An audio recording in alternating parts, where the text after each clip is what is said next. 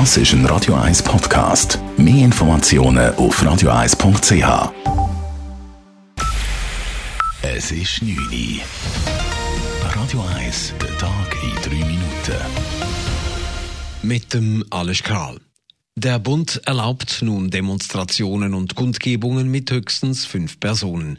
Dies gab Daniel Koch, der Corona-Delegierte des Bundesamtes für Gesundheit, heute vor den Medien bekannt. Die Juristen des Bundes seien hier zu einer Neubeurteilung gekommen. Man müsse aber weiterhin den Mindestabstand von zwei Metern einhalten.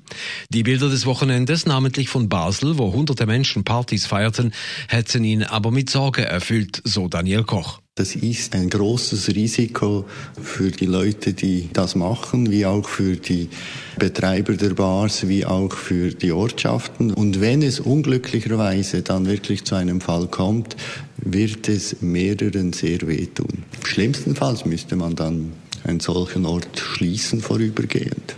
Ähnlich reagierte auch die Zürcher Kantonsärztin ad interim Christiane Meyer gegenüber Radio 1 habe ein bisschen Angst, dass wir einen gewissen Respekt, den wir jetzt doch aufgebaut haben und auch viel Arbeit haben, dass die Leute das durchziehen können, den Lockdown, dass das jetzt so ein bisschen zu schnell vergessen geht, was man erreicht hat und wie man sich verhalten sollte.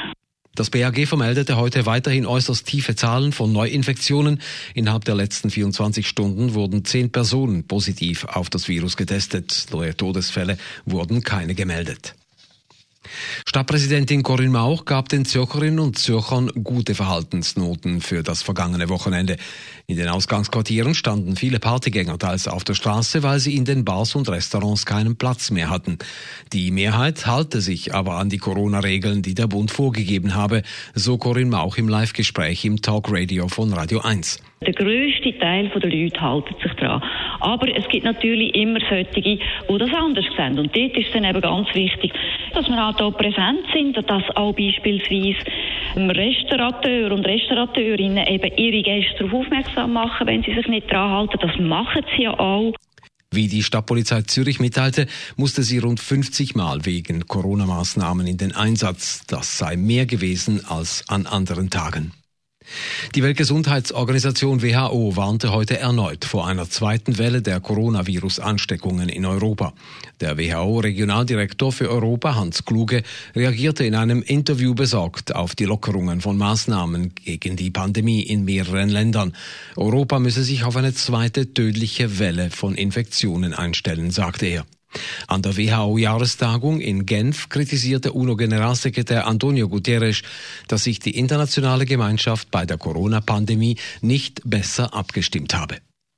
Der Zürcher Regierungsrat muss sich mit dem bedingungslosen Grundeinkommen beschäftigen. Eine Einzelinitiative, die einen Modellversuch fordert, wurde heute im Kantonsrat vorläufig unterstützt. Mit 61 Stimmen, eine mehr als nötig. SPAL und Grüne fanden, die Idee verdiene es, dass man sie genauer prüfe. Die Bürgerlichen inklusive GLP lehnten die Einzelinitiative ab. Die SVP sprach von Gratisgeld vom Staat und von linken Träumereien. Vor vier Jahren stimmte die Schweiz über die Initiative für ein bedingungsloses Grundeinkommen ab. Sie wurde mit 77 Prozent Nein-Stimmen abgelehnt. Radio 1 Wetter. In der Nacht ist es klar und morgen am Dienstag erwartet uns wieder ein sonniger Tag, trotz ein paar Wolkenfelder am Nachmittag.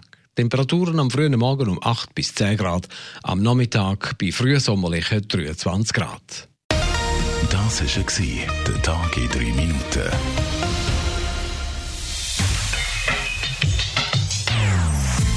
Non-Stop Music auf Radio 1. Die besten Songs von allen Zeiten. Non-Stop.